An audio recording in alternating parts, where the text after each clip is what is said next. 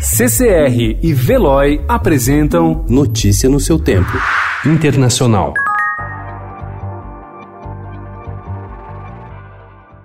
As ditaduras sul-americanas usaram máquinas de criptografia da empresa suíça CryptoAG durante a Operação Condor nos anos 70. Por isso, toda a repressão e as violações de direitos humanos na região chegaram ao conhecimento da CIA, que secretamente era dona da cripto e usava o equipamento para espionar governos ao redor do mundo. A operação sigilosa, feita em conjunto com o Serviço Federal de Inteligência da Alemanha Ocidental, foi revelada na semana passada pelo Washington Post.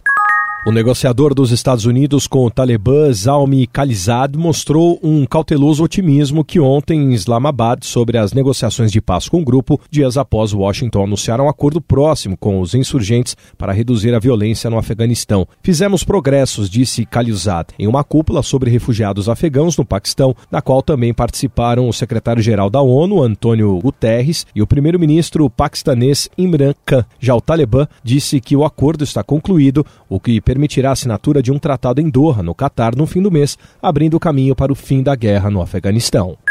A Venezuela suspendeu ontem por 90 dias as operações da companhia aérea portuguesa TAP no país, após acusá-la de ter permitido que um familiar do líder opositor Juan Guaidó transportasse explosivos durante voo, anunciou o ministro dos Transportes Hipólito Abreu. O tio de Guaidó, Juan Marques, foi preso na terça-feira da semana passada em um voo da TAP quando o líder político retornou de uma turnê internacional. Marques diz que a apreensão foi encenada. O governo português apura o caso.